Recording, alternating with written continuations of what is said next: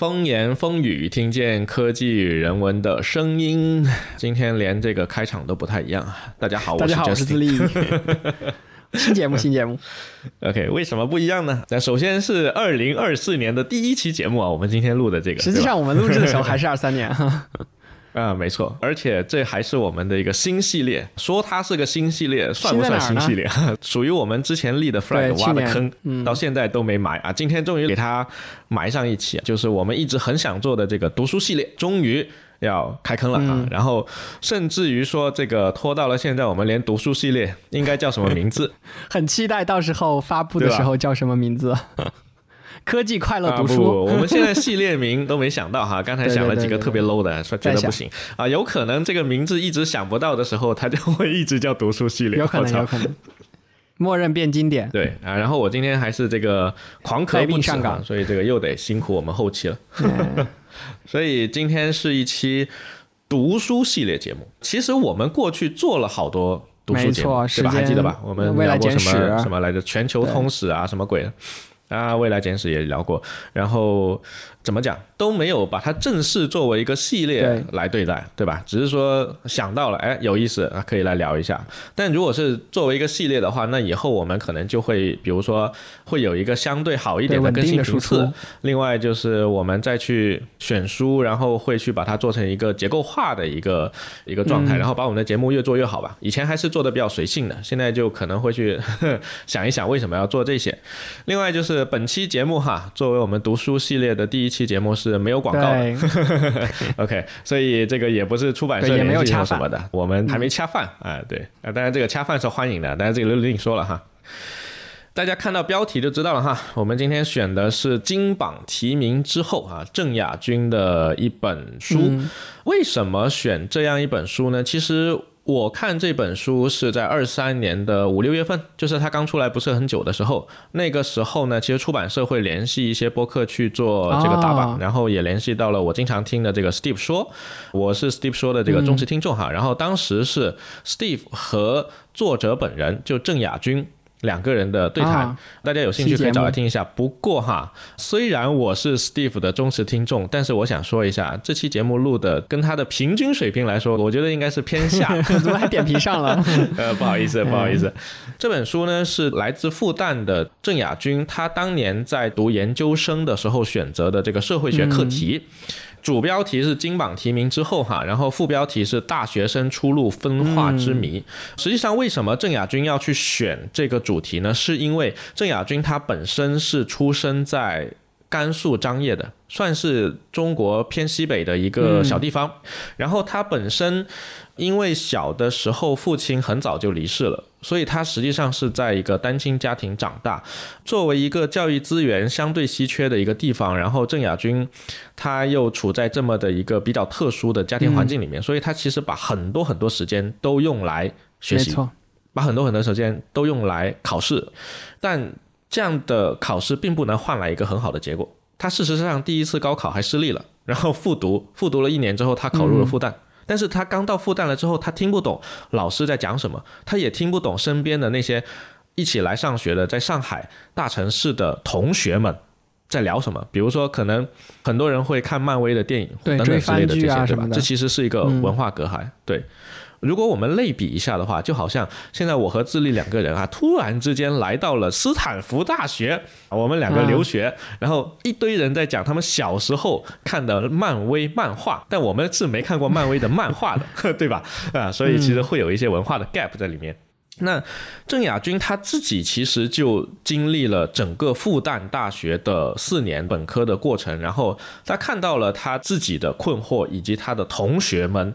的困惑，于是乎他就在硕士期间就选择了这么一个课题，就是寒门子弟考上了大学，尤其是复旦大学和清华大学，这是他硕士研究课题的两所大学。采访了六十二个同学，然后呢，这些人他们有的是出生在大城市，然后有的是像他一样出生在一个小地方，但都考上了名校。但是考上了名校之后，不是所有的人。在学校里面就可以游刃有余，然后毕业了之后就个个都光鲜亮丽，并不是这样的。如果我们观察身边的 同学们、同事们的话，也是这样子的。于是乎，他就把他的课题作为这个社会学的研究，然后去研究同学们为什么是这么样的一个情况。然后郑亚军他本人呢，现在是什么情况呢？他已经在复旦毕业了，硕士毕业，然后现在是在香港城市大学吧，忘了是哪所大学了，香港的大学念博士。所以他本人如果从现在这个阶段的结果来看，他应该算是在同学们里面发展的还不错的。如果我们按比较世俗的眼光来看，世俗这个就好说了，因为世俗永远有一个单一的衡量标准，就是你赚多少钱。你看现在那些短视频是吧？经常会搞一些什么啊同学聚会的那种短视频，你还记得吧？是说就是什么啊某某同学代劳力士啊等等之类的这种就会出现在这里面，所以。这个就是郑亚军他当时做事的论文，然后他发表了之后呢，其实他的那个导师熊庆年跟出版社就会去聊这个事情，就是这个课题其实做得非常好，因为它具有很好的中国大学生的这个普适性。包括我和自立在看到这个书的时候，我们都觉得说是有一些东西跟我们本人的经历是有契合的。虽然我们的学校可能不是什么复旦和清华，但是呃，应该也是什么九八五 二幺幺，对不对？也是学校，对对，也也是个好学校。所以这个再加上，其实我本人是在一个比较三四线，应该算五六七八线的一个小城市长大的。资历的话，你是在西安附近的小城市，不是不是，我在西安下面的安康市下面的还有县城的那种小城市，就是真的小城市。啊，我的城市应该比张掖要小，那确实也是嗯小城市。我那个城市就搞笑了，我是在这个全中国。GDP 最高的一个省啊，广东省。大广东。然后里面的一个城市，这个城市呢是全中国 GDP 倒数有名的城市。这么拖后腿，非常厉害的，还是厉害的，很割裂。所以很割裂，你知道吧？Anyway，就是所以当我们去看到这本书的时候，尤其是读到里面这些同学们的案例的时候，就很多时候会感同身受吧。就是有些东西确实是我们进到这个学校里面会有遇到一样的问题，所以就最后选了这本书，然后。这本书其实我是半年前看的，然后智力是最近看。我是本周看完的，对吧？就是为了做这期节目，同时我看到这个选题之后，啊，我就要想，嗯，我要把这本书读完，然后看看它里面到底是怎么样的一些研究，很感兴趣。然后我们现在在来录的时候，我现在就觉得有很多东西很想要表达，想要聊，对，挺好的。这个因为我。有点久了，很多东西我可能已经不记得了，这个就有待智力积极的补充，好吧？代表。所以回到刚才 Steve 说的那个访谈，为什么我没有觉得特别好？是因为作者他在访谈节目里面去聊他自己的书的时候，他完全以一种彻底的上帝视角去看，有的时候他未必能够像我们这样以第三人称的视角去把自己带入到这些案例里面去，来得那么的。感同身受，或者说你说的这个上帝视角，就是因为他做了那么多份的调研，那么多份的问卷，所以他看的都是大数据，就是南方、北方，然后什么沿海的，或者什么样的学校、什么样的家境的这种吗？也不是，这个数据本身也不是很大，拢共就六十二个同学。可以，可以。其实是这样，就是当 Steve 在访谈作者的时候，其实 Steve 会问出来很多我们也感兴趣的问题。但是对于作者来说呢，这些问题其实已经过于显而易见了，因为在研究过程中他已经接触太多，或者是已经聊太多遍了，所以对他来说这些都是约等于熟视无睹的东西了。所以我在想，就是这一次的访谈，他未必是我听过 Steve 里面的这个很深刻的那种啊。我觉得啊，就是可能会。反而因为这个上帝视角而少了一些东西，但没关系哈。今天我们完全没有 上帝，我们代入感满满。对，完全是两个小白哈，这个两个大学毕业生，这个中年老男人，毕业都十几年了，在这里面聊这本书。前面废话了这么多哈，也介绍了一下这个作者郑亚军哈，来自复旦大学社会学系的。那接下来我们就直接进入这本书，好吧？因为这本书是作者的那个社会学论文的延展，所以它实际上整个逻辑和架构都非常的成熟，所以我们就打算直接按照他这本书的那个逻辑架构来。首先是在第一章之前还有一个导论哈，这个导论就是在引起大家对于这个高考寒门子弟。考上了复旦、清华，尤其是复旦、清华这样的全国名校。我想想，全国是有第一名的学校是有两所哈，第二名的学校有多少所？有你就不要在这里引战了好吗？你要一会儿被你点兵点将点完，我们的评论区就该炸了。呃，反正就是很多的学校等一，下没点到的同学们嗯，对啊，是有很多所的学校在排名第二啊，但这个复旦其实也不差哈，只是比清华要稍微那个啥一点。其实高考我们都说是过独木桥，对百万大军过独木桥在，高考以前，其实大家都付出了非常艰辛的努力，然后好不容易考上了复旦和清华，然后会觉得说进大学的时候，哎，松了一口气。嗯，很多人会觉得说，哎，上了大学 university 啊，有你玩到死哈。哎，你们这个跟我们当年不一样啊，我们叫有你玩四年，你叫有你玩到死，你这个是什么？啊，对对对，啊，对对，哎，哎即便是我像我没有考上复旦啊，但我也是通过高考，然后到大学之后，嗯确实放松了一大截子，是吧？至少开始追剧了，美剧。没错。当然，这个做法不一定合理哈。虽然说我们两个现在都还活得好好的，但是这个做法不一定值得现在还在上大学的这个听众朋友们去借鉴哈。尤其是本人上大学的时候，这个学习成绩死的一逼哈。这主要就是因为我上了大学之后实在不想读书了哈，然后彻底放松了。本人在大学这里是一个学渣，就是高考之前可能受了太多苦了，大学就反而是 蹦向了另外一个极端。对，非常非常不推荐小伙伴们去走这样一条路。那么走什么样的路呢？这本书里面后面会提到。所以在导论里面呢，其实就会去提到说，这本书其实想要探究的是一个显而易见，但是却很难以理解的迷思，就是为什么社会出身劣势的学生，即使是进入了最好的大学，却仍然在毕业出路与生涯前景上面劣势明显。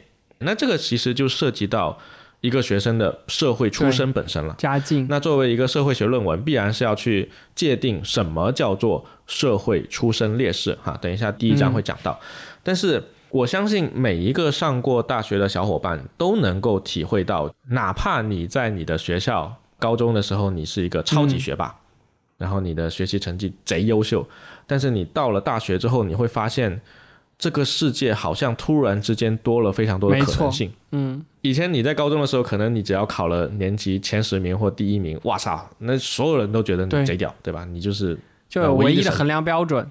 对你到了大学之后发现，哎，好像这个世界不是这样运转的，而且同一个宿舍的人，可能有些人在忙出国留学，有些人还在忙创业，有些人一上大学就开始创业了，对吧？太卷了，轮到你的时候，你就你就很懵逼，对吧？那我是应该跟着我隔壁宿舍那个人天天泡图书馆去卷成绩绩点，还是说去跟着另外一个人去卷学生会、社会实践，还是说去卷另外一个人？还有另外一个人是天天去搞出国未来要怎么样？我先研究 GRE，我要搞托福啊什么之类的。我操，这个世界忽然变得巨大无比，然后你就会发现班里面一定有些同学是天天玩当年流行什么 LOL 撸啊撸，对天天往网吧跑，还刷夜。每天通宵玩这些，因为你在大学逃课，其实成本是没有没有高中那么高的，所以大学非常多人逃课。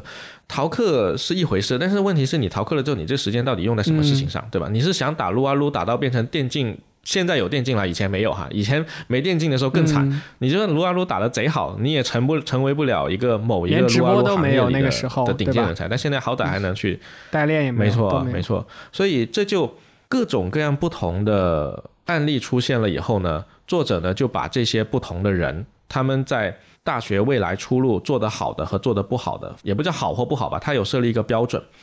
这个标准其实是这样，这就来到了我们的嗯本书的第一章，就是大学它不仅是一个象牙塔，而且它是一个竞技场。嗯我们前面说什么 university 有你玩四年，那很多人会觉得说，哎，我来大学不就是轻轻松松是吧？每天读读我想要的书，对吧？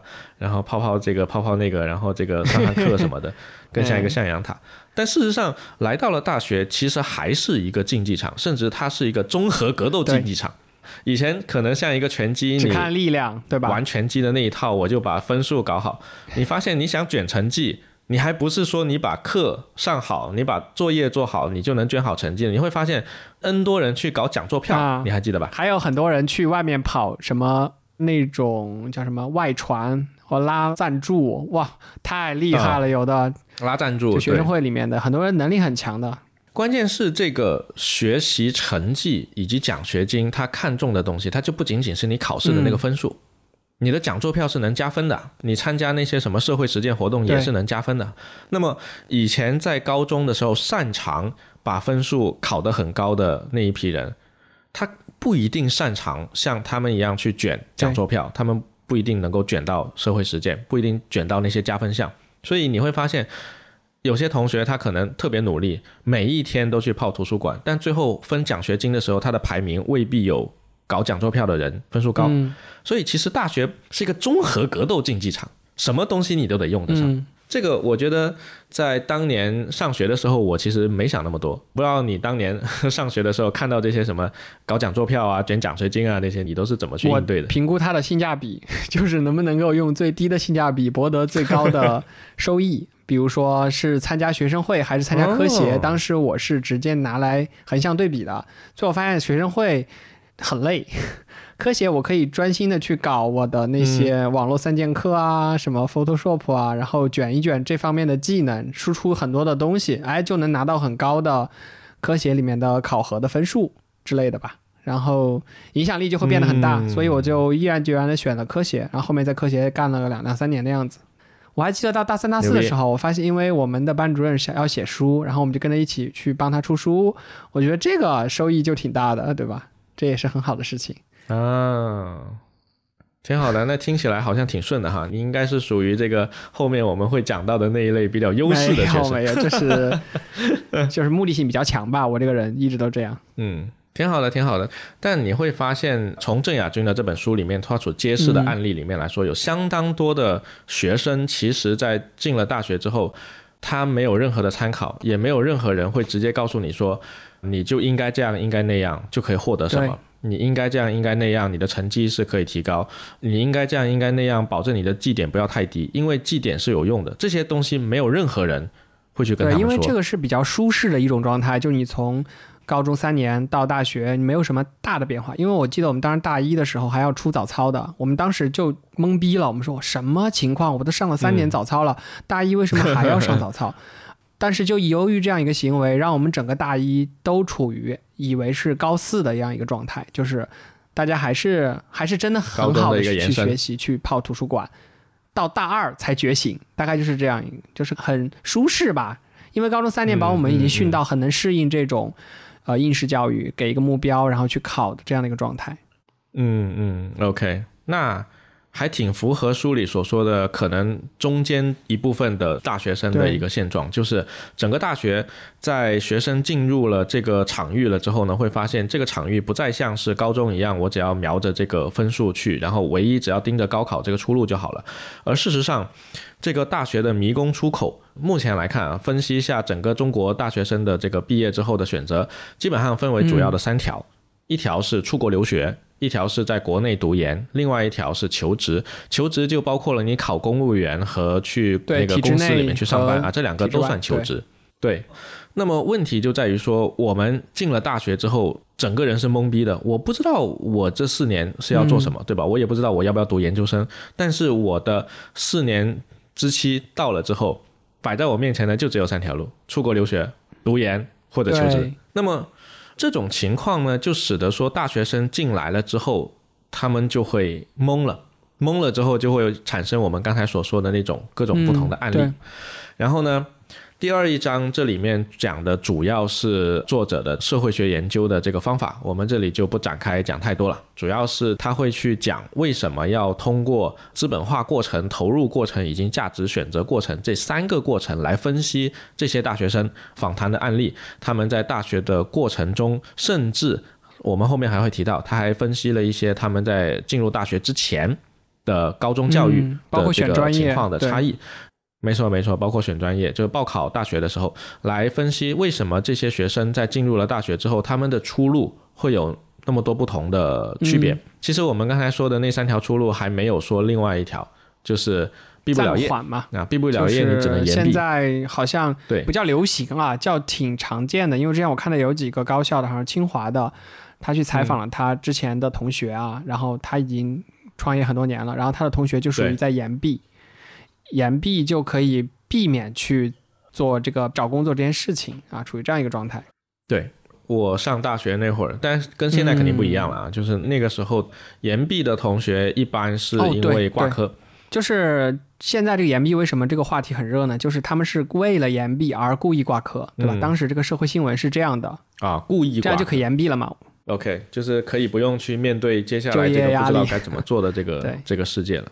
那不管怎样，我相信大部分人就是从最后的结果来看，这个主流的数据来看，我们其实大部分人也都是走那个三条路线：出国留学、国内读研或者是求职。那么我们前面提到，就是这本书会分析寒门子弟考上好大学之后，为什么还是弱势学生，嗯所以他就得去界定什么样的社会出身算是弱势学生。OK，这里作者给了四条，第一条是家庭社会经济地位属于低收入群体或较低阶层，比如说父母的职业为工人、体力劳动者，或者是都没有职业。嗯第二点是来自农村的学生，第三点是来自西部偏远地区的学生，第四点是第一代大学生，也就是说他们是家里第一个上大学的学生，父母双方均未受过高等教育。对，这个也是很重要的一个方面 OK 这个点呢是这样的，就是郑亚军是分析了六十二位复旦和清华学生的这个访谈，所以我相信他应该是根据他的这个六十二个样本去圈出来这四个点，不代表说他普世的觉得全中国都应该是这样去分、啊，这是局限性这个还是要提前说一下。对，然后根据那个累积不平等理论来说呢，其实弱势学生的这个弱势通常不会只弱一点，他要弱通常会弱多点、啊。比如说，有部分来自农村的学生，他往往这个学生本身也是家里的第一代大学生。嗯，那第一代大学生有什么问题呢？就是没有任何人可以在你报考志愿的时候给你提供任何意见，嗯，因为没有人上过大学。对，就是家里在这方面帮不到，嗯，对，也没有任何人可以在你第一天踏入大学的时候告诉你啊，接下来四年你可能会遇到什么，你应该做什么。所以这个是书里的第二章，然后接下来直接顺着这个弱势学生的这一点，我们就可以来分析第三章学生的家境。第三章主要是揭示了大学生的家庭背景在重点大学里面转化为一种具深化的文化资本的过程。基于不同家境的受访者在获得毕业出路过程上的差异化特征，试图对目标掌控模式和直觉依赖模式进行类型化，并提出两种模式是阶层化的习性发挥作用的产物。OK，有点拗口，啊这句话讲的有点对 拗口哈。但我相信大家阅读的过程中，应该还是比较能够理解他到底要表达的是什么的。那其实来到第三章的时候呢，作者就会去举出很多他访谈过程中的一些例子。有一些学生在大学里面的表现堪称一绝，就有点像这个智力哈，非常清晰的知道自己未来要做什么，然后所有的东西都可以去权衡，然后去选出最优解。也有一种是可能比较像我，像我这种就是直觉依赖者啊，上来之后我也不知道应该干啥，然后就玩点那个玩点那个。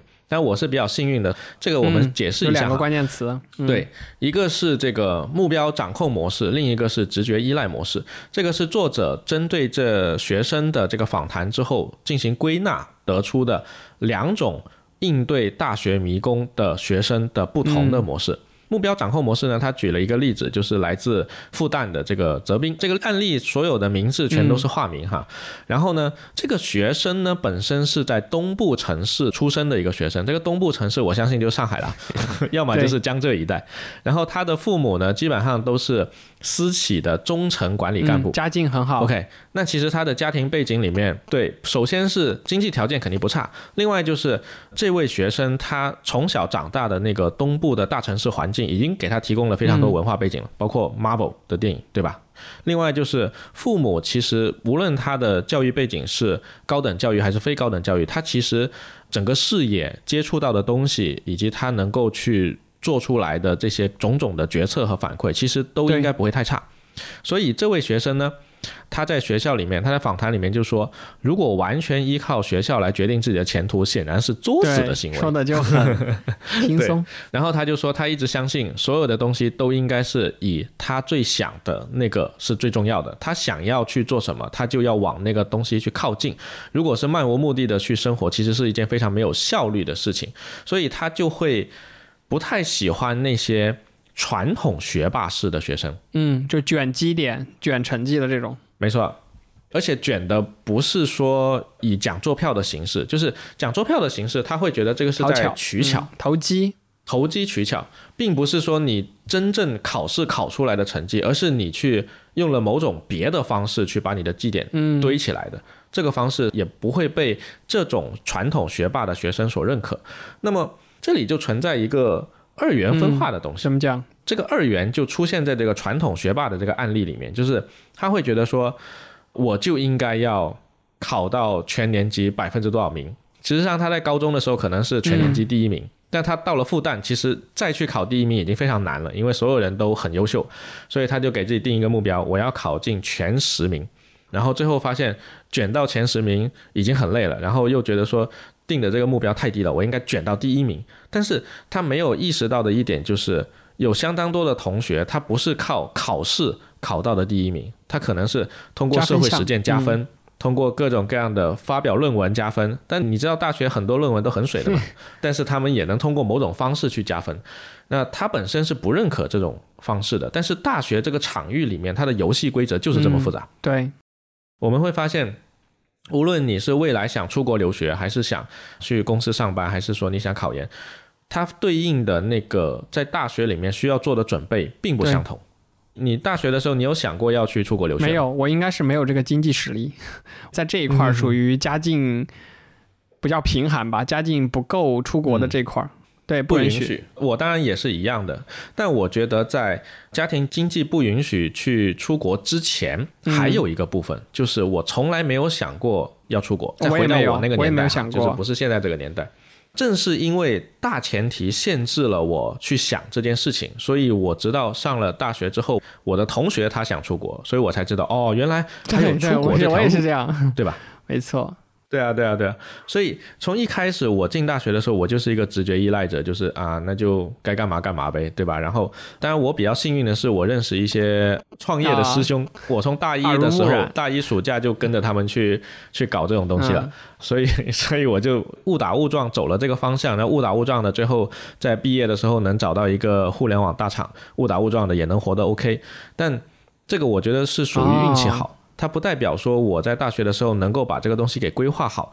那对于目标掌控模式的学生来说呢，就像这个案例里面的泽斌一样，他就是能够去规划好他大学到底要做什么，对吧？你说到这个，我就觉得我也太目标导向了。我现在所在的这家公司是我高中的时候想要来的。就这么这样的吗？我操，非常久。但是我我却是社招进来的，我却不是校招进来的。因为对啊，那你为什么校招的时候不报考？当时我在打游戏，好像我当时在，对我的同学就是校招生，比我早进来两年。我是很早就想要来这家公司的，对，所以我也目标目标也太明确了，包括选专业。你想哦，在高中时期的话，那这个专业就肯定是奔着这个来的了，对吧？软件工程，那你更像是这个书里面所说的目标掌控者的这一波学生一派的，就是比如说有一个例子哈，像那个化名为经纬的这个学生，他是说有的人想清楚了干什么，然后去努力，剩下那些人是我要努力，然后我在想我要去干什么。但我可能是比较懒的那一波，我是属于剩下那些我既不想努力，然后也不知道我想干什么。你也太佛了。但也不至于那么佛了，我只是开玩笑哈。我要是佛的话，我可能毕业都毕不了。这位同学呢，他是去观察了复旦大学的其他的优秀学生，因为复旦优秀人太多了嘛，他就看这些人都是怎么个优秀法。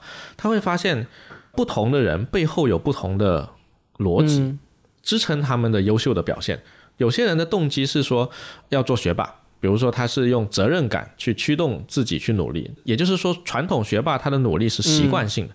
从高中或者初中到现在，他就一直习惯的这么去努力，就是说，他不是为了一个目标而去努力，而是他就是要努力。对，当时看书里面好像有讲到这样一个点啊，就是他就是要努力，这个源自于他的整个社会环境和教育给他的一个没错观念，叫做只有好好学习才能考上好大学，只有考上好大学才能获得好的社会的。地位或者说收益才能给整个家庭好的生活，就是一环一环扣。于是要好好学习。没错，没错。当然不只是他的父母原生家庭的这一块，就小的时候所处的整个生长的环境、成长的环境，全部都指向了这个目标。所以他其实只看到了这个，他也不知道有别的什么其他的东西可以去做。对，然后你说你是从高中的时候就已经想到了这个目标，那确实是有点过于具体和长远，我是没有办法做到那么具体。我现在回想，我都觉得很夸张。那我本人是这样的，因为我现在从事的行业是互联网软件工程行业嘛，所以我是在高中的时候，我想到我未来应该就是要走计算机的这个方向。所以，我我就清楚我大学要报考什么专业，因为我也知道我更重要的是掌握这些技能，或者我更擅长去掌握这些技能。所以我跟着我那些创业的师兄去玩创业这件事情的时候，就获得了很好的锻炼啊。对，所以其实算是一个误打误撞，然后刚好遇上了这个时代的机遇。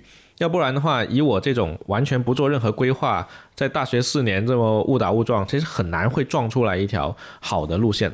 但是你高中选专业这件事情，其实是非常决定性的一件事情。你选择了你自己未来从事的这个计算机专业，而不是说选择当年热门的专业，或者听从一些老师或者是家人的建议去选某些专业。因为我认识的很多人，他们在选专业的时候其实是很迷茫的。他们就是听家人觉得说啊，金融好就选金融，计算机好就选计算机这样的，真的就是这样选的。对，所以从某种程度上来说，虽然我出生在全国 GDP 倒数有名的一个城市，但是它毕竟是在沿海，嗯，所以反过来说，其实沿海的城市它不被算在郑亚军这个案例里的弱势学生，或者说他不是那么弱势的学生，对，所以其实就我的个例来说的话，其实我的那个成长环境还算是有一些优势在的，它不会完全没有。相比于服从调剂，然后从来没有怎么接触过计算机，那就更别提这个写代码的同学们来说。那其实我在初中或高中的时候就已经有了一点基础。那其实我会在大学过的前期过得比较的轻松，这个是一个点。但是相比于这个在大城市的同学，比如说这个广州非常有名的几所名校，对。以及我的另一位同学，他是在江浙的高中，然后为什么选择我所在的这个学校啊？这就涉及到当时为什么要选这个学校了，很有意思。你当时为什么要选你那个大学？因为当时我还是那种成绩出来之前就要选志愿的那种报考方式啊。然后我想要去南方的城市，我在陕西嘛，陕西人嘛，我就说我一定要去南方的城市。然后我爸就问我说要不要。考虑冲一冲高的分数的城市，然后可以补习。我说我不要补习，我就要走了，我不想上学了。然后呢，就报了南方的城市，就是这样。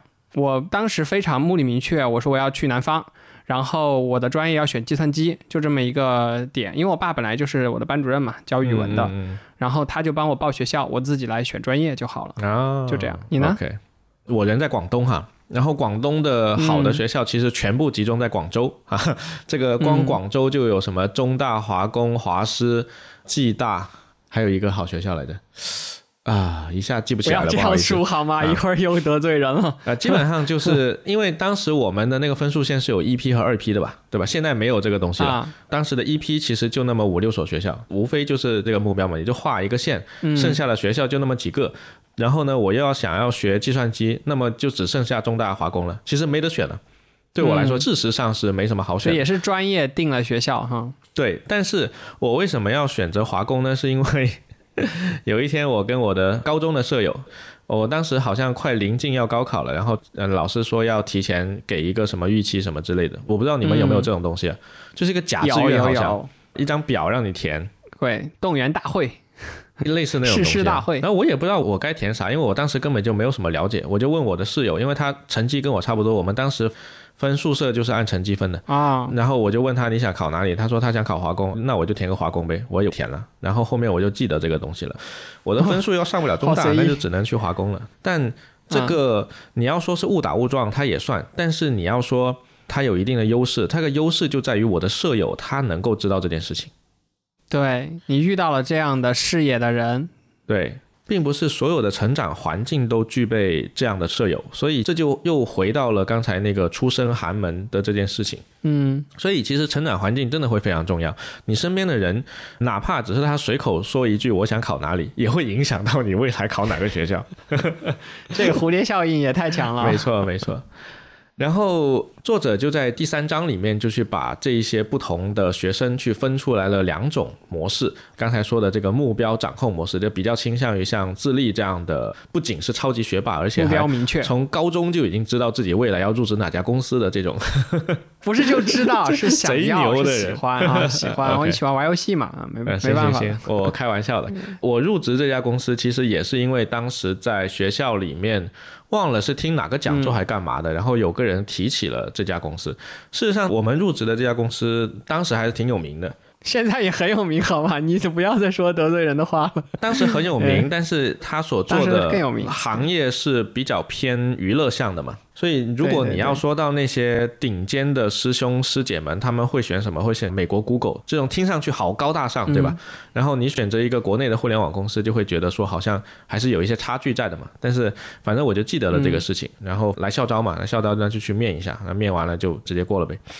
但我觉得很奇怪，你他妈高中就想来这家公司，结果人家来校招你就直接给拒了，我操！你也没有，我当时就没有准备，我当时没有准备，我当时真的就真的还在玩游戏，我当时在打什么游戏啊？应该在打 DOTA，DOTA 一，因为他不在南京那边去面的，然后是当时好像有一场是合肥场，然后我同学就去了，我同学就面就你还得跑去另外一个面上了那个。对对对，我根本就没有准备。然后呢，当时我其实就想要面前端，但是我去看他们的题目，全部真的就是软件工程的 C 的那些题目。我当时已经分化到前端了，然后发现并没有给到前端的题目，那你去学 JS 的就很吃亏。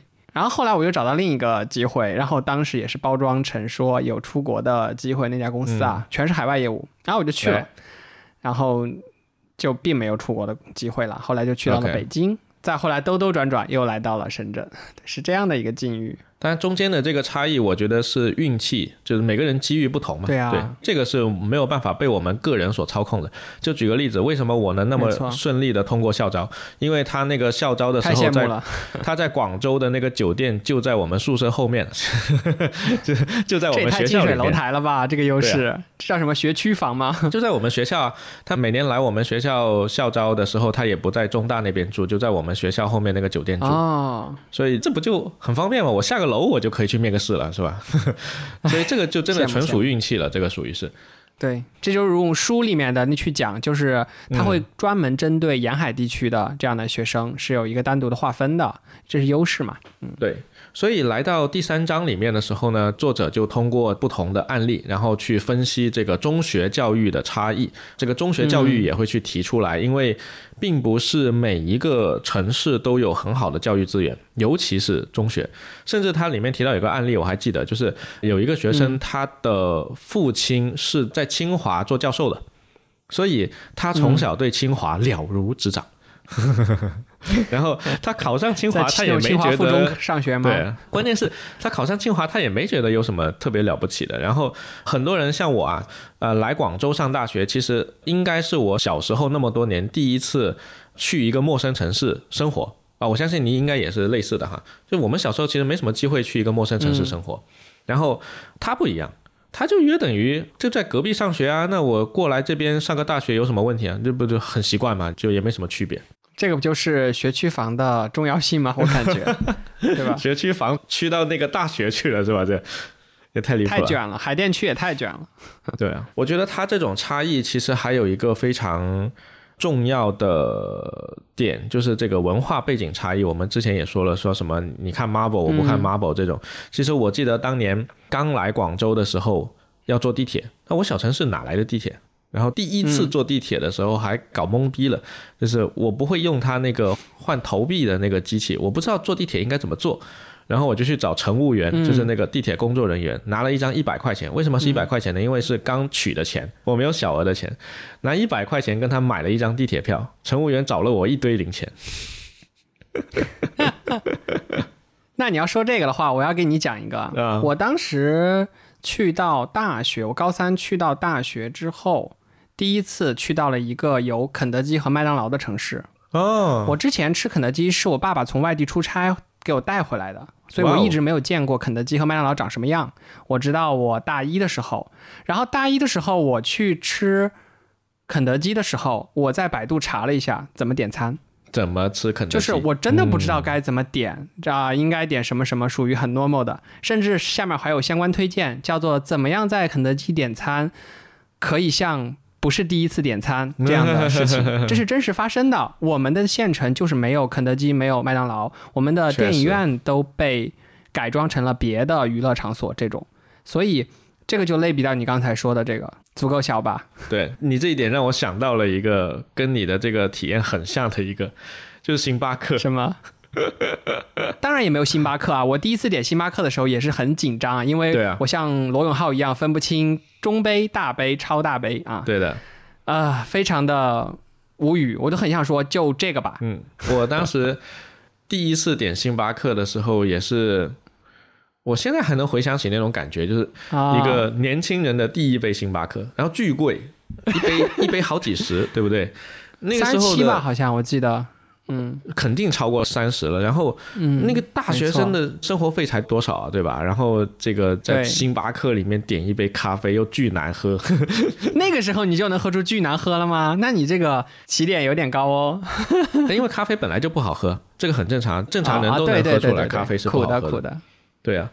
然后啊，你说的这个确实是那，但我觉得这种属于是小地方成长的这个学生来到了一个大城市之后会遇到的一些文化上的隔阂啊。当然，这个中学教育差异然后慢慢融入这样的一个对中学教育的话，就还有一种就是部分学校他会把学生关起来，然后让学生以所有的时间去学高考。的东西，军事化管理啊，这种对封闭式吧，这不是全国的普遍现象，就是在某些地区是这个现象比较严重，在沿海地区相对会好一点点，就是你会发现来自沿海城市的学生有相当多的学生，他们是有一技之长的。嗯，我没有一技之长啊，但是我的一些同学们，什么叫一技之长？举个例子，比如说走进了我们学校音乐厅的时候，随手噔噔噔噔噔噔噔噔，哇，这个钢琴就弹起来了，对吧？然后比如说有一些人。会这个会那个会打篮球啊，会干嘛？就是从小就会开车。对啊，从小开车也有啊。我有一个同学，他初中生就已经开始开车了，像拓海一样。我操，屌爆了，厉害。对，所以种种的这些，我们刚才所讨论的，就包括我们俩的经历也好，还是这个案例里面所说的这些也好，实际上就是这些学生在进入大学之前就已经成长环境决定了他的差异在里面。我们不说它是好与坏，它就是有差异。这个差异是一个事实，是一个不可以被忽视的事实。而因为有这个差异在，所以这些学生在面对三个出路的时候，他们会自然所做出的那个行为和反应就是不一样。没错，这里我可以举一个我贴身的例子啊，就大学同寝里面的一个非常好的哥们儿。然后我前段时间去那个上海那边还见到了他，嗯，他就是。调剂到我们专业的计算机软件工程这个专业，然后他大二才拥有电脑啊，大一的时候是第一次拥有这种独立的去玩电脑的这种机会，以前可能网吧都没有怎么去过，所以呢，当他接触编程语言，像当时学的是 C 的时候，嗯，就学的非常的吃力，就是他之前没有任何计算机相关方面的这种基础，对。他又是调剂过来的，当然他现在是从事的是这种嵌入式开发或者什么相关的，就确实还是走上了这条道路，但是中间就走了很多的弯路，兜兜转转。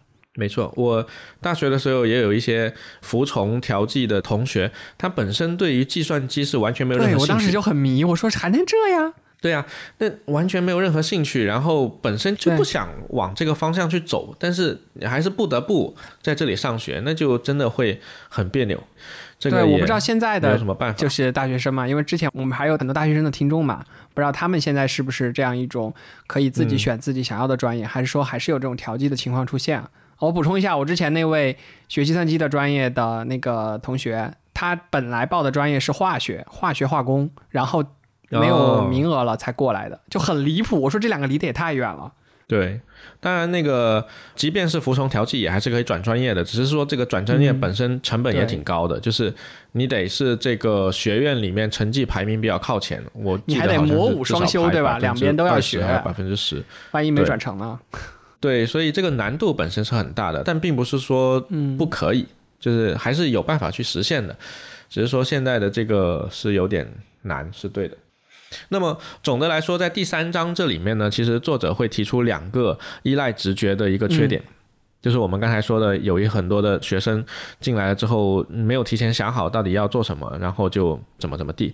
那么，首先一个比较不好的地方是在学业投入里面会去相信绩点无用论。啊，有绩点没什么用，他会觉得说，对高考的时候我都那么努力了，对吧？我之前卷成那样了，我上了大学这绩点不重要。结果呢，他就。可能成绩就会一落千丈，甚至到最后延毕或者是没有办法毕业的程度，就是刚才说的挂科，这种其实就非常不好了。因为你这个成绩，你可以不用说卷到年级第一名，但是你怎么着都得让自己能够毕业，才是至少要保底的。而且如果这个学生他本身想要考虑出国这条路，绩点要求并不低，绩点要贼高才可以出国的，所以这个是要提前去知道这个东西。另一个。不好的依赖直觉的地方就是社会性投入会被忽略。所谓的社会性投入，就是你在高中的时候，无论是家长还是老师都说学习不要想就是唯一要做的事情，做社会对吧？你就是学习就好了。对。但到了大学之后，其实你会发现，大学它有点像是一个小社会的窗口，对，非常复杂，什么人都有，而且它其实有部分可以去跟社会连接的桥梁。比如说有 IBM 来学校搞讲座，那你可以去听讲座；比如说有某些科技大公司 Google 在某学校开实验室，对，那你可以去这个实验室去参与一些社会实践，这些都是非常好做的事情。还有你说的实习，以及大学时期，其实所有的这些东西，你可以认为是对未来进入社会之前的能力的培养。对。而这个培养如果完全没有任何投入的话，就很容易到了大四的时候，突然发现自己跟整个社会是完全脱节的。对，就还没有融入过社会，然后就慌慌张张，然后也害怕。对，而且你会发现这里面有非常多的东西，在于有些同学他即使不去做这些社会性投入，他其实也已经做得很好了。比如说啊，待人接物。怎么去认识陌生人？怎么去记住陌生人？怎么去跟人交往？什么时候握手？如果你穿西装的话，应该扣几个纽扣，对吧？坐下的时候应不应该帮人家拉凳子？然后什么时候应该做什么事情？这些事情有些他们的家庭教育已经是在进大学之前就完成了，对吧？但是很多人因为不具备这样的条件，那你到了大学之后，其实更应该去珍惜在大学里面可以去获得这样去学习的一个机会。当然，本人比较粗糙哈，这个一直在工科学院混过来，这方面学的也并不好。你要参加学生会的话，应该就会历练的更社会人一些。没错，但因为我知道自己一直不擅长，然后也卷不来这种东西，然后也挺讨厌的，所以我就没有参加学校的学生会。就以前在学校的时候就这样。那这个第三章，其实我们可以看到，郑亚军已经是把这个案例里面大家不同的表现的现象给罗列了出来，并做了归类。所以来到第四点，第四章的话就是这些学生在学校里面遇到了问题了。OK，我们分析出来问题是可能跟他的过去的出身、家庭背景，对吧？中学教育以及他现在可能习惯性的使用直觉的反应去应对大学的迷宫，所以他做出了这样的一些不同的类型，比如说有目标掌控的，比如说有依赖直觉的。那么在第四章努力这里面呢，你就会发现。不同类型的学生，他可以去努力的方向是不一样的。比如说目标掌控者，他可能在成绩这件事情上不会太而且是能投机就投机，能讨巧就讨巧，对不对？哎，没错，够用就好。比如说，如果你想要保研啊，那你可能这个绩点得高一点；或者是你想出国，那你除了要搞绩点，你还得去考 GRE 什么的。但如果你这两个都不想用，你就想毕业了之后从商。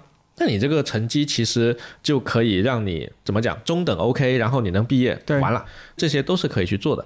那反过来，刚才说的有一种传统学霸，就是里面有个案例叫牛明啊，这位同学，他是发现如果他想把他的绩点再往前卷一卷，这其实是要有技巧的，但是他会觉得这种行为是投机取巧，是他鄙视的，他不愿意做这样的人。那另一个传统学霸，他会觉得说。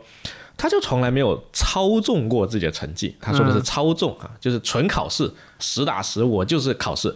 他就说，其他的同学有些人会为了提高成绩去跟老师套近乎，或者是选课的时候专门挑简单的好拿学分的课，他这些从来都不做，他就是要实打实的，每一门课都给你考到高分，去卷这个绩点。那这个是大家努力的方向不一样，但你会发现，大学它就是一个游戏规则非常丰富的地方。你未来出路不同，因应的你的策略的最佳实践也不同。假设你就是想要未来去大公司求职，OK，那可能大公司会更看重的是你在学校里的时候你的实习经验、你的工作能力、你的待人接物、你的沟通能力。对，尤其你沟通能力也很重要。如果你只是说最后毕业的时候我拿得出手的，就是我在实验室里面老师带我做的一个项目，然后问你问题，你其实磕磕巴巴的讲不出来，那其实这也是一个问题。因为你在企业里面进来之后，大家会更希望是一个协作的关系嘛？对，很快的去进入到这个团队，然后很快的去贡献你的能力，并且你说的协作，对吧？这些都很重要。但这个东西呢，它就不是说你卷一个绩点啊，我卷到全年级第一名，你就轻轻松松能怎样呢？就不是这样的了。那另一个就是社会性投入，社会性投入是这样的，就是有一个学生，他是希望在大学里面能够去接触到更多他想要的那种社会实践。而不是说去卷绩点，他是觉得说专业课当然 OK，但是专业课是给不了你对自我和这个社会的认识的。格局好高呀，利益已经高到这种程度，对吧？不愧是复旦的。嗯，他觉得说你想要了解你未来人生的方向。你想要去寻找人生的意义，那么就一定不是从专业课里面去学来的，而是说你去跟不同的人去交往，去看讲座，去看老师讲出来的东西，以及各种各样的社会经历实践，就各种各样的实习或者是服务都可以。你提到经历，我就记起来这个同学了。我当时印象最深刻的是。他有讲过，说去经历了，你才能知道自己想要的是什么。我们很多时候不知道自己想要的什么，就是我们没有去经历，或者说哪怕是客观的、客态的去看别人是怎么生活的。这个就是我联系到我自己啊，我大学四年也不是给自己定了一个规定，只是说我坚持下来一件事情，就是每年的暑假我都会去一个城市旅游，就跟我另外一个同学一起去旅游。所以大学四年我去过了。杭州西湖、黄山、张家界，就各个城市都去过了。那真的就是以一种客态的视角看到了各个城市的人的生活方式。然后，这也让我想到上一期你说的一个番剧啊，你说有一个人他怎么死神怎么怎么样，然后让他多活多少多少次，让他附在别人身上多活，对，多活十三次这样。对，就是因为我们活的次数太少了，我觉得，就是我们应该。要多看别人的生活方式，多去体验不同的生活方式，最后你才能知道你心中想要的是什么。这个是我当时看那个案例，我觉得触动挺大的。没错，没错。这位同学在这里面化名叫经纬啊，他最后是好像放弃了一个什么很高薪的职位，然后跑去另外一家他感兴趣的公司去从事金融业去了。这个人真的目的很明确，但是这里大家不要忽略了一点，就是他。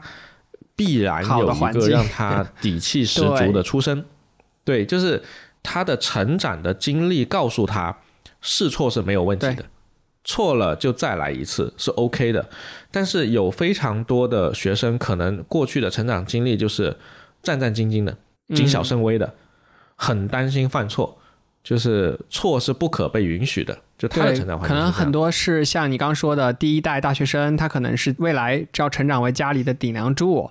这个书里面也提到了有一种叫家本位啊，这个本来是一个金融里面的 B 本位还是金本位的这样一个一个概念啊，它家本位，金本位，然后就让我想到了我们传统教育里面其实是家国，然后才到我个人。他当时有画一个这样的图，就是家家庭方面你的责任感，国就只在学校你经受的那样的教育，让你对这个国家有什么上贡献，然后最后才到这个自我。然后刚才这位同学他可能就。没有这方面的担忧，所以他就是我本位偏自我这样一个感觉。对，刚才智利所说的这个是第五章哈，我们先把这个第四章的最后一个环节讲完，然后我们就开始进入刚才智利所说的这个第四章。这里面就我们刚才讲了这两个不同的掌握目标的做法之后，其实还有一类就是你要知道，目标掌控也好，依赖直觉也好，它不是标签。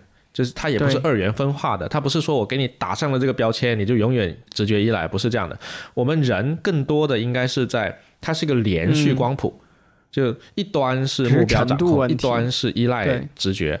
对，然后我们人可能是在这个上面漂移的，不仅仅是偏向哪边的关系，而且在不同时刻你偏向的方向也有可能不同。遇到某件事情，我可能更偏直觉；遇到某件事情，我可能更偏目标掌控。所以大家要记得，这个不是说给你打了个标签，然后你就永世不得翻身了，不是的。所以在第四章这里面就讲到了一类努力的学生，他是转变了。比如说这个案例是叫做梓潼，他一开始呢就很在意绩点，就大学延续了高考的那种心态，拼命卷绩点。但是呢，后来他又发现，哎，身边的同学很优秀，但他也不卷绩点啊，他就又觉得说，那我也不卷绩点算了，结果就直接跌到了班里的后面。就他这个状态是两种极端，要么就拼命卷绩点，要么就直接放弃了，放弃到快挂科了，那这肯定不行，对吧？然后最后他就发现。这两种都不对，就都不是一个最适合他的一个做法，于是他就懵了。懵了之后呢，他就再去寻找一些自己未来能够去做的事情，然后他就去做一些社会实践，然后去跟老师。最后他就发现，哎，我可以去做学术研究，是他想要的，而且是他觉得做学术研究对他来说是很有意义的。于是他就发现，我接下来的目标就应该朝读博士这件事情去做。那我就所有的事情都按这个去规划就好了，OK。于是它就变成了从直觉依赖转到了目标掌控的这个过程。所以这些其实会有非常多的学生是可以实现这个转变的。所以我相信这个收听我们节目的如果有大学生哈，也不要在意说一下子被打上了一个标签了之后就怎么样。我们其实是可以实现过于依赖直觉到这个可以找到自己想要的目标。你这个就让我想到了现在特别火的这个。I 人艺人啊，其实它也是一样的，不是说两个标签，我们都是 I E 浏览器啊。对，I 人艺人这个我们上次也聊过，是绝对的，也是一个光谱。OK，那就来到了第五章，那就会发现，其实我们刚才前面讲了很多，其实大家最后都会发现，无论你是选择出国读研，还是求职，求职包括考公，或者是去某某公司大厂上班，对，还有研毕，你会发现。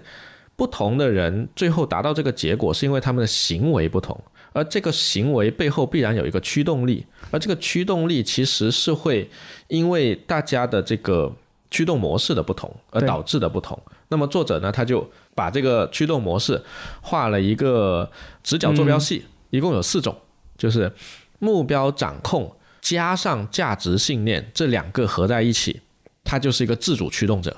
就这个人，他非常清楚自己的价值所在是什么，他也非常清楚自己的目标到底要做什么，于是他就内化出了自己的理想信念。环境怎么变，他不怕；同学怎么搞，无所谓。策略我自己定。最后毕业了之后，我想干嘛？我已经想好了，我就是要这样去做，这就是自主驱动者。而另一个极端就是既没有目标掌控，他是完全依赖资源；另外就是他也不知道应该信哪一个价值信念，就是刚才智利说的那三种，什么家国我，对吧？他也不知道应该选哪一个。那么这个极端的那些人呢？作者把它归类为迷失无从者。首先，所有的价值听上去都好有道理啊，我可以接受，但我也可以不接受。那我就没有内化出我个人的价值的取向，于是我整个目标也不知道应该去哪里。我应该是精忠报国呢，还是说我应该去赚大钱呢，还是说我应该去寻找我自己的理想呢？对吧？对，这都不知道。所以这种模式它最大的一个问题就是你彻底失去了你的动力，所以你就没有办法聚焦去实现你未来的出路的一个决策。于是，在整个大学里面，他可能是茫然无措的。到了大学毕业的时候，他就会忽然发现。根本没有准备好怎么去毕业，嗯，那这种状况可能是最不利的一种状况。那么比较有意思的就是处于中间的两种，对，一种是我没有形成什么特别内化的价值信念，但是我的目标还挺明确的，那我就可以投机取巧。这样的一个象限呢，作者称之为机会主义者。机会主义者他的问题就在于说，因为他没有内化出自己深刻的价值的肯定。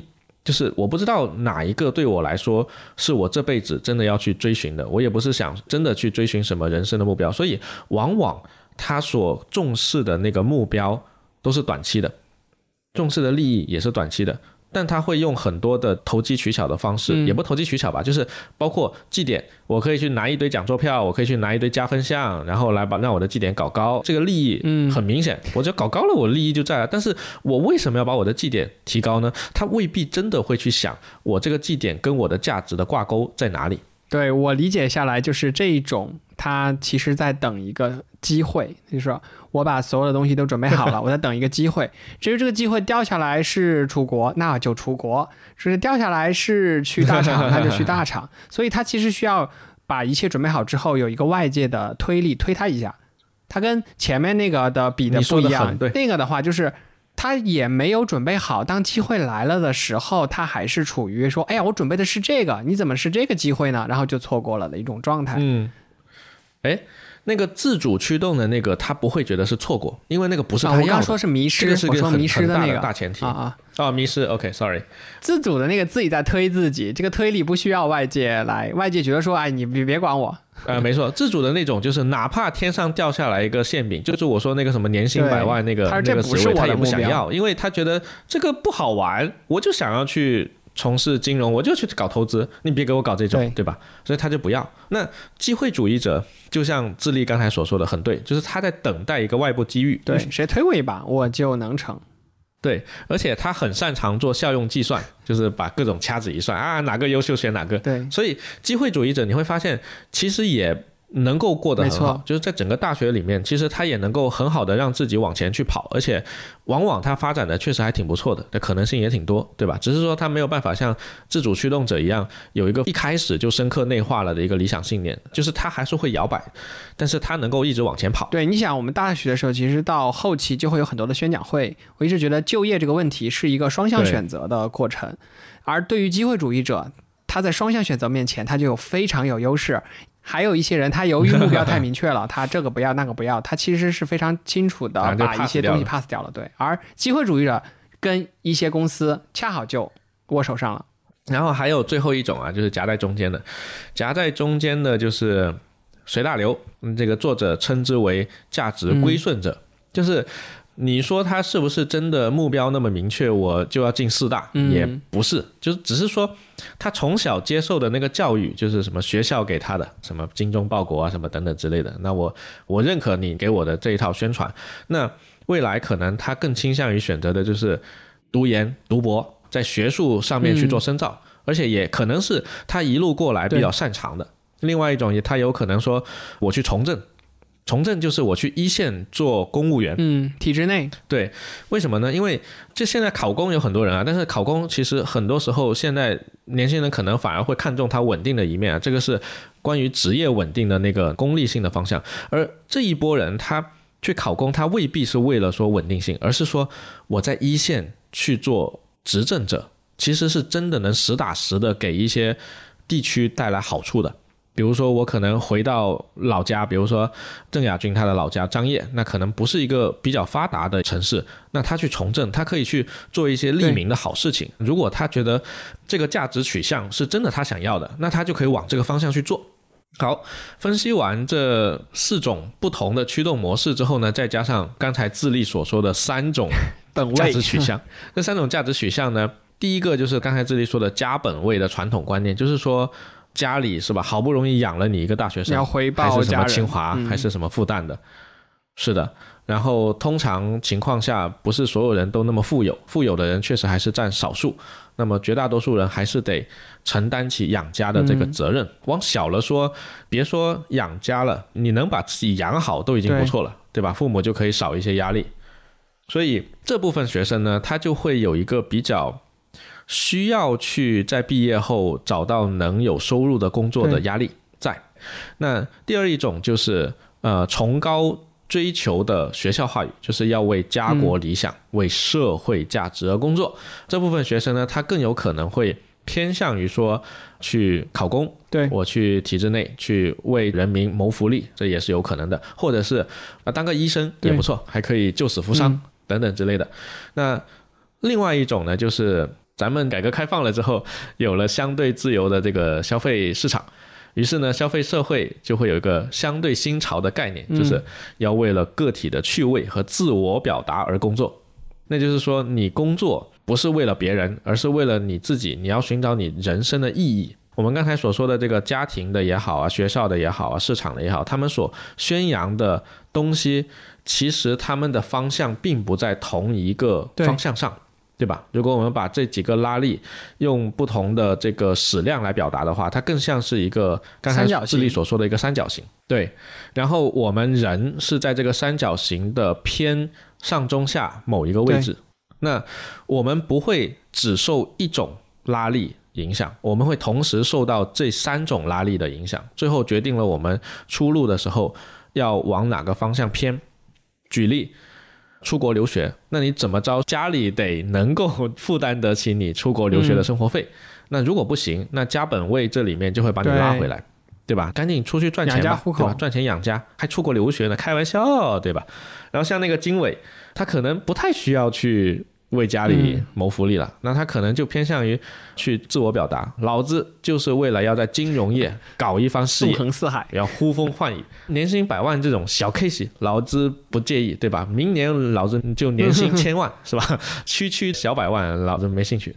所以不同的学生，他的背景不一样，他就会在这三种力量里面形成拉扯，然后最后决定了大家能够去选择的这个结果。那么以上其实就是整本书的主要内容。其实你会发现，郑亚军就是把这些案例收集起来，嗯，然后把现象摆出来，然后分析了这些现象，以及最后归结到三种意义来源以及四个象限的驱动力模式。那么。出身优势的家庭，他自带的优势已经很大了。一般来说，不太容易变成一个迷失无从者哈。如果是的话，这个应该是哪里出现了什么重大问题？这是一个什么无所事事的富二代？我的同学里面好像很少有这种情况出现嘞。对呀，一般就是又努力，然后家境又好，而且。往往出生条件比较好的同学，他发展的也贼好，这个真的是优势叠加优势哈，弱势叠加弱势。所以郑亚军在书的这个第五章最后面就提了一个问题，就是寒门子弟可以去做什么？因为寒门子弟明显来说，在大学四年遇到的问题应该要比优势家庭的多得多。那他觉得第一步就是要意识到自己所经历的困境不是自己的能力或者是性格缺陷引起的。这个很重要，就是你人踏进大学一片迷宫，你不知道下一步应该做什么，然后你就遇到了问题。很多人会产生自我怀疑，啊，是不是我的学习成绩不够好啊？是不是我的出身跟别人一比，我就应该自卑？就很多人可能会首先陷入对自己的怀疑，但并不是的。就是首先第一步要理解到，这个不是你本人的问题，这可能更多的是一个社会事实。所以理解到了这一点之后呢，就可以去走下一步了。这不是你的问题，所以你可以去跨出你的舒适区，去挑战那些你过去习以为常的习惯和方式。举个例子，刚才说那个不愿意去操纵自己绩点的那个同学，他明明学习成绩很好啊，如果他能够去把自己的思维打开，认识到。大学学习的绩点和高考的分数并不是一回事，规则也不同了。他在玩一个不同的游戏，但是他在用一个老的规则模式去玩一个新的游戏，他必玩不好。那么他是不是应该去打破他原有的那一套想法，去重新适应一个新的规则？而这个非常重要。你会发现这本书虽然从头到尾都在讲大学。但是里面所涉及的所有的这些应对变化啊，然后思维僵化啊，或者思维打开啊，或者什么等等这些，实际上是贯穿我们每个人的一生的。嗯，不仅仅是大学这一个非常狭隘的一个时期。而且你刚才讲到说，就像打游戏一样，我个人真的是觉得，我们人生的历练就是一场游戏。一开始出生的这个配置啊，我们很能欣然接受。像那个我们去玩塞尔达的时候。对吧？有一些关卡，它里面就是孑然一身四个字，你什么都没有。然后你会遇到一些不同不同条件、规则不同的 NPC。其实我们现在生活的这个过程，我们的大学也好，我们出来毕业也好，都是在面对不同的任务挑战，然后不同的选择而已。没错。所以确实不是我们自己的问题，更多的是环境给到的这样一个配备。那接下来我们怎么挑战出我们自己的人生？这个完全取决于玩家自己的自主性。对，还要很重要的一点就是，当我们尝试去挑战的时候，很多时候是失败，很常见。这个我们就反复的去闯某一关 BOSS。对，我们去挑战，它有可能会成功，也有可能会失败。但是这个结果本身是不受我们控制的，我们只能控制的是我们要不要去挑战的这个行为。我们不能控制挑战了之后保证我百分之百必成功，就好像说智利很早就想面这家公司。我可能从来没有想过，我很早就要面这家公司，但是因为正好这家公司他就来我学校去招聘，那我就有这个运气，就这样了。所以这个运气本身并不是说我个人想努力获得这个运气，我就能获得机会。这个其实是不能够被你个人所决定的。对的，所以我们去尝试很多东西，它有可能会成功，也有可能会失败。那我当年去面，我有可能会失败啊，那我失败了就失败了。那我可能今天不是现在这个样子，我可能是另一个样子，对吧？但这个是外部决定的，这不是我本人能够决定的。但是我们能够决定的是去改变这个看法。比如说，就还是举回大公司招聘这个例子，事实上它是有一定概率是会筛选掉特别优秀的。肯定的，肯定的，因为它是统一一种方式去。面嘛，哎，当然这样会出现面霸，有的人他笔试成绩可能并不高，然后他去罢面，然后最后再破格进去，也是捡漏的一种方式。没错，所以如果我们用那种传统学霸的方式，你会说不公平，不公平。那高考不是这样的，OK，但是大公司面试是这样的，你会觉得这样不公平，但是。不公平三个字出现的时候，你就要反过来思考一下，这个社会它有一种规则是这样子的，它为什么是这样子的？然后你可以去拒绝这种规则，你也可以去否定这种规则，但是在否定之前，不要是直觉式的否定，而是要先思考这个过程。最后你发现我依然要否定它，于是你就否定了它。OK，那么这个是你经过思考后的否定，没问题。但是不要说没有经过思考，然后一上来就。这个不对啊，没了，这样就不好了。那就还是回到了老的那一套认知。那你会发现，这个思维无论是在大学里面，还是在我们工作中，在社会实践中，比比皆是。没错，有非常非常多的这种东西。那你很可能一上来就说这样是不对的，这样是不公平的，或等等之类的。那以后我们可以多反思一次，为什么他们要做这样的一个规则？为什么？他们会出现这样的现象，然后再来决定这个是不是你还要继续去否定它。那这个我觉得是一个非常好的去打开思维方式的一个方法，对，很有助于我们去突破原来的那种二元定论的那种思维模式。甚至很多地方，就社会给我最大的感受就是没有规则，就是并不会说给你一个规则，你来评定说它公平与不公平。很多人头痛的是说，对，能不能给我一个规则？告诉我一个规则，哪怕是不合理的规则，没有，就这里是模糊地带，什么都没有。那遇到这种事情，就是我们这种传统思维，可能学霸这种思维啊，或者学习的这种模式下，很难去解决的这种问题。没错，所以其实根据我的观察哈，就是这种思维模式的转变，或者说这种方面的成长，跟年龄不一定是正相关。所以你会发现。有很多人，他可能成长环境比较顺利或怎么样，他就会哪怕已经年纪长到了三十多岁，还是会没有办法很好的去适应到这个社会真正的现实。对，这个社会的复杂性是在那里的，但他依然还是以一种简化了的眼睛去看待这个世界，那必然他会跟这个现实是有多方面的冲突和格格不入。那既然能够去意识到这个问题不是自己的问题，然后也能够愿意去跳出舒适区的，那第三一步就是可以去学习大学的这个新的场域文化以及游戏规则，然后最后就是可以去反向的去思考这件事情。就是我不是说一定要有一个好的绩点，我也不是说我一定要怎么怎么地，而是说我们就大学出路这件事情来说啊，嗯，哪一个方向是我觉得未来我真的很想要的？OK，然后我就设计一条路线，我往这个方向去靠。那这个其实会是更好帮助大学生去度过或者说走出这个迷宫的一个方向。所以我觉得郑雅君这本书非常非常棒。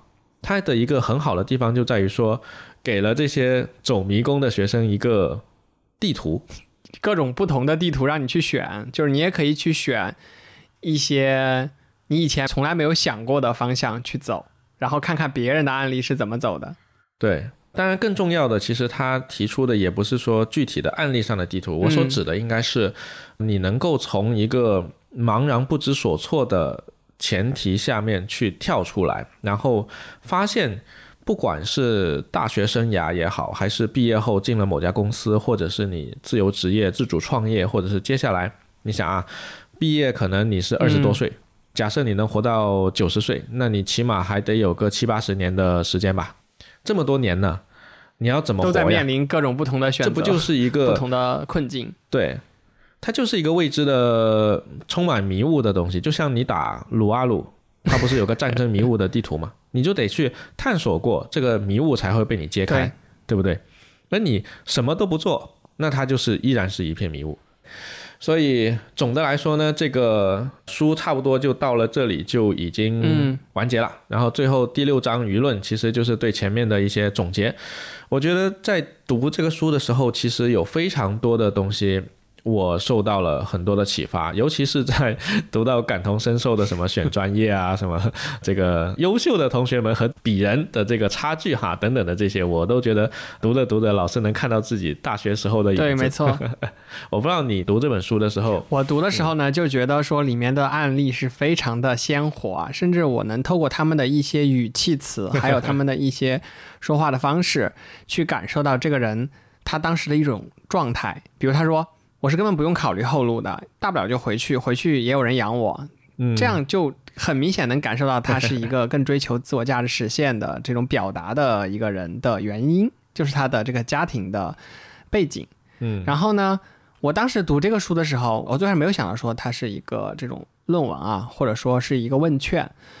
我读到最后的时候，不看到有很多的问卷，然后有很多的人的背景资料等等，然后我就想到了故事 FM。我以前喜欢听故事 FM，也是我可以透过几十分钟的一段这种采访，去了解这个人他在人生重大时刻上的一些抉择。而他在说这些抉择的时候，其实就几句话带过了。就比如说之前那个红姐说啊，我在公司里睡了好多年。然后我卖掉了自己的房子，就 很轻描淡写的几句话，里面就透露了这个人他重大人生抉择下的一些思考，一些我作为客观去看待的时候那种震撼的感觉啊，就是很洒脱，我觉得。但实际上我又能体会到背后的那种不叫心酸啊，叫付出。这个是我觉得这本书你可以看到非常多的他所调研到的那种案例，然后你来去感同身受也好，去观察也好。是我很喜欢的一种方式。嗯，没错，没错，挺好的。我也是觉得你刚才说的这个是我非常喜欢这本书的一个原因。当然，他写作的风格还是偏学术一点，所以严谨。对我相信他还是经过了一些修改的，因为写论文和出版一本书面向大众，其实还是会有一些差别。但总的来说，读下来是没有什么问题的，就是还是挺流畅的。那我觉得这里面给我的一个。比较大的一个启发是意义感啊，对，有提到这个词很重要。对，今年或去年吧，就是有一本书也是在豆瓣比较流行的，是那个毫无意义的工作 （Bullshit Jobs）。那本书的讨论的内容是关于工作这件事情本身，而金榜题名这本书它主要聚焦的就是在大学生涯里面，其实道理是相通的。对，就是你为了什么而去做什么，而相当多的人其实。并不知道自己正在做的这些事情到底是为了什么，他甚至这个为了什么是空白的，他只是被浪潮推着往前跑。对。他跑的时候，他是低着头的，他不是看着前面的，他是因为跟着人群，他也不知道他为什么要跑，对吧？跟着这个叫大趋势，然后大多数人的选择安全。安全的，对，但。在学校里面的时候呢，我把你丢进了大学，那就没有老师天天告诉你上什么课了啊，甚至你得自己选课，也没有人跟你说你考多少分就能干嘛，也没有人告诉你下一步该干嘛。其实你获得了一定程度的自由，这就让我想到了啊，逃避自由，弗洛姆的那本书。弗洛姆那本书他写的倒不是研究这些什么工作啊，大学，他主要当时研究的是这个二战后的那个社会心理，所以他当时研究了纳粹的那些心理，就是。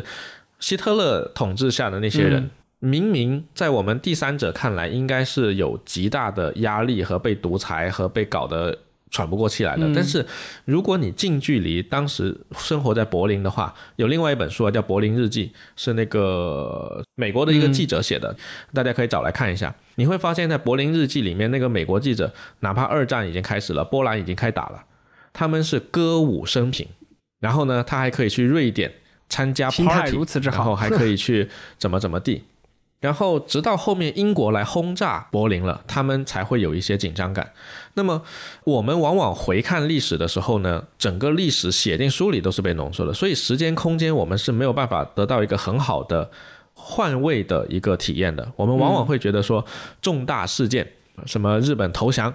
那么在那一天那一时刻，它应该就是个重大事件。但事实上，这个重大事件的发展过程，它可能是一个缓慢的渐变的过程。当然，日本宣布投降那件事情是比较突然哈，这个例子举得不好。但我想说的是，这个过程它不是被压缩的，不是被浓缩的，它可能是一个渐进的一个过程。那逃避自由这里面就提出了一个非常好的一个角度，就是。在新教改革到资本主义的这段发展过程中，其实给每个人带来了个人上的自由。以前我可能会说你是铁匠，OK，那你一辈子打铁。那现在你不是了，你可以不做铁匠。但是这个人他就会发现，我不做铁匠，我做啥？哎呀妈呀，这个就就太可怕了。所以我相信很多大学生进入到大学这个场域的时候，可能一开始也会觉得有点茫然。你给了我自由，但我并不想要自由。我觉得这里面还有一个事情是我一直觉得挺大的问题的，就是我想要做什么。比如说高中的时候，我们会有一些誓师大会也好，或者写自己的小志愿也好，我想要做什么，这个东西往往是我们的兴趣啊。就是到时候这个兴趣和工作放在一起的时候，你会发现很难选择。这个兴趣真的是你的工作吗？其实未必。你当时写下来的那个梦想，我成为什么员什么员。那个真的是兴趣。到后来，我们从事某一个工作之后，发现哇，原来宇航员这么辛苦啊！他未必就再是我的新的兴趣了。所以，我觉得这个很难选择。对，当然这个我们可以通过不同的尝试和经历，去慢慢修正自己的这种想象滤镜中的东西，因为。当一个东西跟我们有距离、有差距的时候，我们往往是带着滤镜去看的。是的，它未必真的就是你想要的那个。只有在我们体验过一次宇航员之后，我们才知道我们自己要不要去做那个很辛苦 但却又能够俯瞰整个地球的宇航员。所以，我觉得这本书给我很大的感受就是，我们要充分的去经历各种的那种情境、各种的生活方式，然后我们才能知道自己想要的是什么。对。所以我在读这本书的时候，我就想到了另外一个，就是 Tim Urban 他写的一个博客，是在二零一八年写的，叫 How to Pick a Career（ 括号 That Actually Fits You）（ 括号 B），就是怎么选择一个职业生涯（括号是真正适合你的）（括号 B）。对，因为 Tim Urban 是一个美国人哈，所以他也会去讲到，其实大家就像一个小蝌蚪。就是一开始是从一个池塘进入另外一个池塘，你也不知道你为什么要进那个池塘，因为整个河流它就只有一条河，然后你就噔噔噔被送进了好几个池塘，然后等到大学毕业了，你突然发现，哎，前面这条河怎么跟我之前的河不太一样？对，就是你可以往无数个方向去，然后你也不知道到底应该要往哪个方向去，对吧？然后就是说，我们过去的教育其实也并没有很好的在这个方面去下功夫。没有任何人告诉你未来怎么做是对的，然后就突然把你推出去了。对，但他说的已经比较客气了，他说的是毕业后了。这个郑亚军直接说的就是上了大学开始，这个也是很有道理的。然后他还让我想到的是另外一本书，就是美国的那个 Terra 写的，有点像自传回忆录性质的一本书，叫《你当像鸟飞往你的山》，它的英文名叫 Educated。这本书也很有意思啊，就是 Terra 这个人呢，他是出生在美国中部的一个非常小的小镇，这个小镇拢共加起来才一百多个人，那么小。对，然后他非常不幸的是出生在一个父亲有双向情感障碍的一个家庭。双向情感障碍就是我们现在所说的什么躁郁症、狂躁症那种暴力倾向，然后非常可怕。他从小经历了非常严峻的父亲和哥哥的家暴和控制，然后他们家又是觉得美国政府在迫害他们，所以不让小孩子去上学，让小孩子在家自学，但是他们又不具备教育小孩子的能力。但 Tara 他很幸运，在有一次，他其中一个哥哥，他们家有四五个小孩子，他的其中一个哥哥非常努力的自学，考上了某个学校，然后就离开这个家了。然后 Tara 后来就因为这个哥哥离开了之后，他就成为了他的大哥的一个家暴对象。于是他就很惨，后来他就下定决心，他要学他的那个小哥哥，也去逃离这样的一个环境，自学，也要去考一个好学校。对，最后他成功的逃离了这个环境，然后他去到了一个美国的那个杨伯翰大学，应该是。结果文化差异在他身上是戏剧性的出现，这就不是我们说的什么你看没看过漫威蜘蛛人这种小的事情了。他上课的第一天，教授在讲犹太人的历史，讲到了大屠杀。就是纳粹时期大屠杀那件事情，用了一个词，就是大屠杀那个词，Tara 从来没听过，然后他就举手了，问教授这个词是什么意思。教授一下就愣住了，你在开玩笑吗？你开的玩笑很好笑，坐下吧。然后他就整个傻了，因为他跟现实社会的脱节就不是漫威蜘蛛人的脱节，而是全方位脱节，很可怕。但 Tara 还是很幸运的，他遇到了。愿意帮助他的老师，还有那个学校的主教。他后来去到牛津、剑桥那边交换，然后那边的教授很欣赏他，觉得他写出来的关于他家庭的那些研究很不错。因为后来他在那边获得了博士学位，并且还回到哈佛作为访学者，所以他实际上后来是非常成功的。但是他的这个转变的这个过程。是非常戏剧性的，当然，他这个个例非常的特别哈，不适用于我们这次的这个六十几个不同的同学。但是我想说的是，《金榜题名》这本书里面提到的很多这些不同出身导致的这些差距，在大学里面所遇到的困难，其实在《你当像鸟飞往你的山》那本书里面也会有所体现。然后我们来聊一下这本书的局限性，因为。整本书哈，大学生出路分化之谜，实际上它就是来源于一篇论文。而论文我们都知道，它选的点都是比较小的，就是它一定要找一个大家没怎么去研究过的一个点，然后往前去突破。突破一小点之后，我们人类的知识圈就会变放大一点点。这个就是人类知识圈不断放大的那个说法。所以我觉得局限性的第一点就在于说，它的样本研究样本确实比较小。首先，它只研究了复旦加清华。这两所确实是国内的他所谓的北方大学、南方大学，六十二个学生，没错。他在书里把这两个给隐去了哈，实际上就是清华和那个复旦。然后这两所大学教学各异，也是全国顶尖。但是六十二个学生加这两所大学，那它能够代表的那一群人的范围，确实也就不能够代表全国大局限，嗯，还会有相当多的学生没有被它覆盖到，比如说教学条件没那么好的学校。那么他们会遇到的问题，然后学生会遇到的问题，可能是比这些学生要更严峻多得多的。嗯，这个可以理解啊，因为教学资源没那么好，然后机会资源也是对。对，之前新闻有报道过一些学校，就是会把学生当做资源去交换的，就是签合同让学生去实习，但实际上就是把学生当做猪仔给卖掉。哦。有一本书叫《我在北京送快递》啊，我好像之前听过，听你讲过这本书。对，也是今年很热门的一本书。那个作者他上了学校，就当然显然不是复旦和清华，他上了学校，在最后为了让他们去实习还干嘛的，就是找了一个酒店，让他们去酒店做服务员，然后酒店安排代班的那些人又对他们特别不好，等等之类的，就你会发现。弱势学校和优势学校，他们面对的问题也各不相同，所以我觉得局限性的第一点就是，确实研究样本是比较小的，它确实不能覆盖到中国大学生的这个领域。另外就是他所说的这个三条出路：出国留学、在国内读研，还有就职，就考公或进公司。其实他在出路的这一块聊的也不是很多，对，也划分的比较局限。对，就画了四个嘛，但是不是还会有其他的情况出现？我刚才说的岩壁其实也算是其中一种。然后创业啊，还有没有别的？学术研究算不算算读研啊？它是从本科开始算的，所以那放进了读研里面去。OK，那也算是分得比较的粗吧，就是分了几个比较粗的方向。这也是因为它样本比较小所导致。对对，然后另外就是整个议题。是比较小的，就聚焦在大学生出路这一点。他也不聊别的。这这个在论文的形式下是可以被理解的，嗯因为论文就应该这么小。但如果说是往社会学的方向，或者说往一个社会学出版的大众读物的方向来说，这个议题就有点偏小了。其实很多东西我们是可以，即便是工作了以后，或者是对我们整个人的一生，其实都可以拿出来讨论的。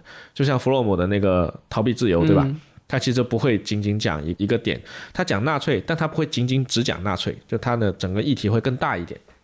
另外就是他因为聚焦在研究个例，所以你会发现他访谈的对象的内容，他是重点去分析的，但是他对于外界影响的研究其实说的很少。嗯外部世界是怎么样的？这个中国是哪一年开始放开高考扩招的？大学扩招，然后整个外部环境人口的经济变化条件，趋势啊，对吧？还有之前是不是还有什么高考的大年小年啊，还对吧？对，还有城市化等等这些外部环境，其实在这本书里面基本上没有提到怎么提到。对，所以我觉得这个也是这本书的一个局限性，议题小，样本小，然后外部环境也没怎么去聊到，这些是我觉得比较遗憾的一些点吧。如果他能够更展开去把这些补上去的话，整个书会更丰满。但是我可以理解，因为这不是在他的论文的范围之内。对，但这依然不妨碍我们在看完这本书的过程中啊，有很多发人深思的地方。对，而且我觉得这本书应该尽早看呀。你像我们都是在毕业了非常非常多年之后才有这本书。这本书如果是在高中的时候今年出的对吧？今年出的，那现在在上高中或者在上大学的学生朋友们哎，就有福了。你们应该去看一下这本书，会有很多可能有帮助的一些点吧。对，其实我还想补充一点啊，嗯就是那个他提的那个价值观念，比如说为家庭而就业，对吧？嗯为市场、个人表达就业，为学校所宣扬的家国理想和社会价值所就业。其实这之间的拉扯还有另一个大背景，嗯这也是我刚才所说的，它外部环境讲的少，重要的一个缺失，就是为什么这三者会产生一个不同方向的拉力和张力在呢？韩国其实有一个社会学的那个教授，首尔大学的，他写了一篇论文，叫做《复合风险社会：嗯压缩性现代性和韩国的风险秩序》。在这个里面呢，他研究的虽然是韩国，但实际上你要知道，整个东亚文化都差不了太多。然后对，这里面他提出一个概念叫压缩性现代性，这什么意思呢？就是过去四五百年西方国家的发展历程被压缩到了最近这五六十年，然后放在亚洲国家。OK，那它会出现一个什么样的问题？就是你会发现学校宣扬的东西、家庭宣扬的东西、市场宣扬的东西都不一样。完全不同。对，对甚至是对立和冲突的。对，会有对立和冲突的部分。所以，对于西方国家来说呢，他们有四五百年的时间可以慢慢去消化这个东西。这个怎么理解呢？如果我们粗暴的理解，就是老一辈的人他可能不同意新一辈人的观点，但是过个五十年，可能就换了两代了。那不同意的那些老一辈，他就换代了。嗯，对吧对，过了五百年，那可能这就换了二十五代了，所以他的观念一直往前叠，往前叠啊，叠到现在，可能这个观念是最新的。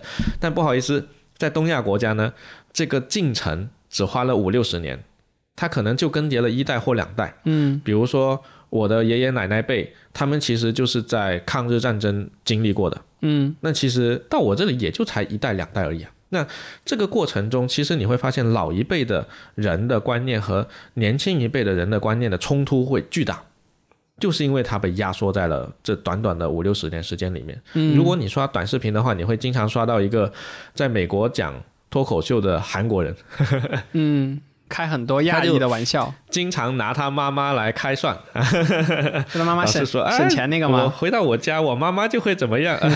对，所以这些外部环境其实也是影响到现在的中国大学生，不管是就业的方向，还是说他们在面临非常多的选择的时候，他自己内心所倾向的那个点，和这个学校和这个原生家庭所倾向的那个点的不同。嗯，所以他们其实也很累的，但我们也是经历过这个过程啊。我们此刻也也在经历，好吗？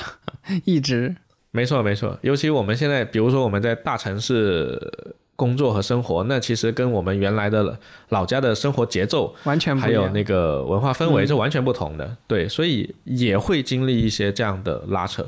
所以我其实会更想要看到有一些作品去讨论这个方向的，因为这个方向其实对于我们从读者的受众的角度来看，它就不仅仅限于大学生嘛，嗯它就会更限于我们所有的人都可以去思考和讨论，它受众会更广，以及可能它所能够选择的议题可以去触及到一些更深层的东西。